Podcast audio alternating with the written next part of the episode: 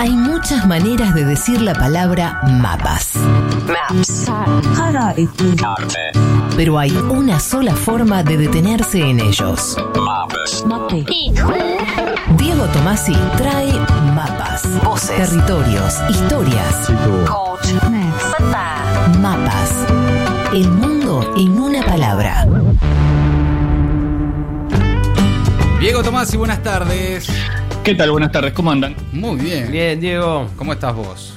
Bien, todo bien. por Hola, suerte. Diego. Queremos soñar, queremos viajar. Queremos irnos de acá, en Sí, realidad. por digamos, favor. de esta, de esta Sí. todos queremos irnos. Bueno, les propongo irnos bastante lejos. Bien, Vamos a bien. Atenas, capital de Grecia. Y Bien. cuando digo lejos, no solo me refiero a muchos kilómetros, sino tal vez a muchos años. Ah, Ah, Vamos Ajá. a hacer un viaje temporoespacial, si les parece. Sí, dale.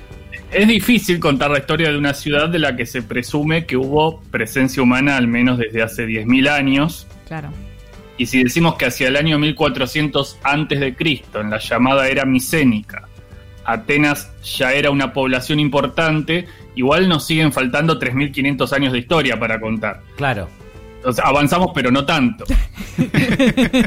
Bueno, Un La poquito. civilización griega, la antigua Grecia, tiene en nuestra vida actual una influencia de dimensiones bastante inasibles, que se nos escapan. Y ni hablar si uno piensa en términos de mitología, literatura, filosofía, Claro. etcétera. Sí. Por eso, si a uno le interesa ese recorrido, pero tampoco tiene varias vidas para leer todo lo que hay publicado al respecto, lo que voy a hacer es recomendar un libro, uno solo, que al menos funcione como síntesis y al mismo tiempo como disparador de alguna otra cosa. Bien. El libro se llama Los griegos, el nombre es bastante Sí. específico. Sí. Puerta al medio, ¿no? Los griegos. Sí. Está bien. ¿Para qué dar vueltas, Sí. no? ¿Para qué andar No, no había tantas ganas de dar vueltas, eso Claro. es verdad. Eh, Y lo escribió el autor Isaac Asimov. Uh, Asimov, amigo de este espacio, sí. es de esos tipos que dan bronca. Creo que alguna vez hablamos de esto. Tipos que hacen todo bien. Y que a uno le da bronca, porque Sí. Sí, sí, sí. uno dice, escribite una novela de ciencia ficción. Ahí va Asimov y lo hace. Es un clásico. Sí. Pero también son buenísimos sus libros de, divulgación científica y sus libros de historia. Claro. Dale, Asimov, o sea, Sí, sí, sí. Baja un cambio. Nos hace quedar Asimov. mal. ¿Jugaba bien al fútbol? jugaba muy bien al fútbol, Bueno. sí, sí, sí. Grandes asados, mira. Y hablaba todos los, los idiomas. Maldito. Eh, editaba bien audio también. Cosa que ya es más difícil. Bueno, en el caso de Los griegos, el, el libro, Sí. el subtítulo original del libro es Una gran aventura. Y eso define bastante bien tanto el tono del libro como la historia en sí que está contando. Porque si uno lee el libro de Asimov como si la historia de Grecia fuera una novela, con personajes muy desarrollados, con intrigas, con giros de la trama, uno está leyendo bastante bien. El libro de Asimov lo tiene todo, así como la historia griega parece tenerlo todo. Y si aún así no tienen tiempo de leerlo, porque tampoco tienen ganas, Sí. lo que voy a proponer es un pequeño atajo. Bueno. Y es el comienzo del libro. En media página, el tipo cuenta la historia griega y al mismo tiempo cuenta la historia de la enorme atracción que seguimos sintiendo en Occidente por lo que los griegos antiguos hicieron. Claro. Voy a proceder a leerla. Dice Asimov, en el borde sudoriental de Europa, adentrándose en el mar Mediterráneo, hay una pequeña península a la que llamamos Grecia. Es montañosa y árida, con una línea costera dentada y pequeñas corrientes. A lo largo de toda su historia, Grecia siempre ha estado rodeada de estados más grandes, más ricos y más poderosos. Si solo se consulta el mapa en comparación con sus vecinos, siempre parece una tierra pequeña y sin importancia. Sin embargo, no hay tierra más famosa que Grecia. Ningún pueblo ha dejado en la historia una huella más profunda que los griegos. Los griegos que vivieron hace 25 siglos, los antiguos griegos, escribieron fascinantes relatos sobre sus dioses y héroes y aún más fascinantes relatos sobre sí mismos. Construyeron hermosos templos, esculpieron maravillosas estatuas y escribieron magníficas obras de teatro. Dieron algunos de los más grandes pensadores que ha tenido el mundo. Nuestras ideas modernas sobre política, medicina, arte, drama, historia y ciencia se remontan a esos antiguos griegos. Aún leemos sus escritos, estudiamos sus matemáticas, meditamos sobre su filosofía y contemplamos asombrados hasta las ruinas y fragmentos de sus bellos edificios y estatuas. Toda la civilización occidental desciende directamente de la obra de los antiguos griegos y la historia de sus triunfos y desastres nunca pierde su fascinación. La verdad es que Sí. lo- sabía hacerlo. Lo Sabía bien. Sí, la verdad que sí. Eh, Atenas es una de las ciudades más antiguas del mundo de las que todavía están pobladas. Este es un dato muy interesante Sí. también. Claro. Sí. Y Para entender cómo es este lugar y cómo actúan las marcas de la historia hoy, en la vida cotidiana, hablé con Ana Mora. Ella es periodista, es española y trabaja para la agencia EFE. Vive hace cuatro años en Atenas y si les parece la escuchamos.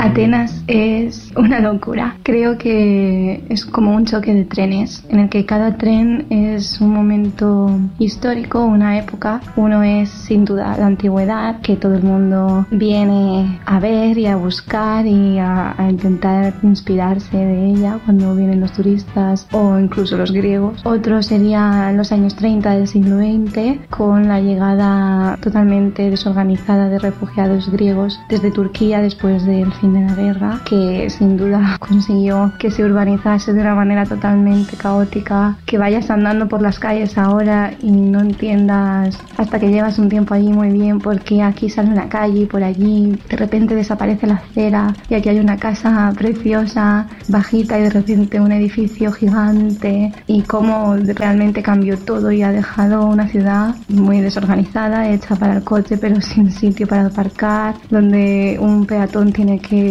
prácticamente pelearse por poner los dos pies en la acera. Y luego eh, otro tren pues sería los últimos años desde la crisis del 2008 y los comercios cerrados, todas las fachadas llenas de graffiti, los carteles para ir a la huelga, plaza sintagma que no puedes ir por ahí aunque ahora mismo sea muy diferente sin pensar en, las manifestaciones, en los gases lacrimógenos. Así que es una ciudad realmente muy caótica, pero bueno, tiene muchísima personalidad. Es una ciudad que realmente no se parece a otras, que tiene tantas influencias de tantas épocas y de tantas sociedades, pero al mismo tiempo es tan puramente griega en tantos sentidos, es tan anárquica que no sé, merece la pena.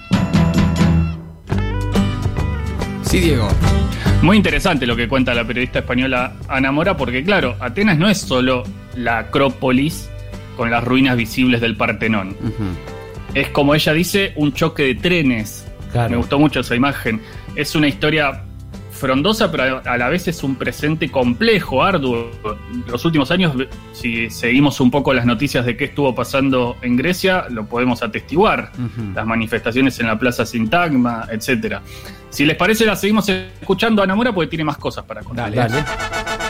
Lo primero que me impactó de Atenas cuando llegué creo que fue su inmensidad. Cuando estás un poco alto en algún edificio o en una de sus colinas y miras y solo ves edificios y edificios y hay un mar de, de mármol y cemento que nunca se acaba, eso me pareció muy impresionante. Luego que nunca para, siempre hay gente, siempre hay ruido, siempre hay algo que está pasando. No sé si tiene algún peso específico en la vida cotidiana de los atenienses el hecho de que esta ciudad sea una de las más antiguas de aquellas que continúan pobladas. En muchos sentidos, un cambio cuesta mucho más que en otros sitios. Por ejemplo, construir el metro es un desafío increíble no solo por lo que ya en sí supone construir un metro bajo una capital tan poblada donde se concentra tanta población, sino que cada vez que haces un agujero en cualquier punto del centro histórico, ni siquiera mucho más lejos, pero sobre todo en esa parte, os podéis imaginar todo lo que se encuentra.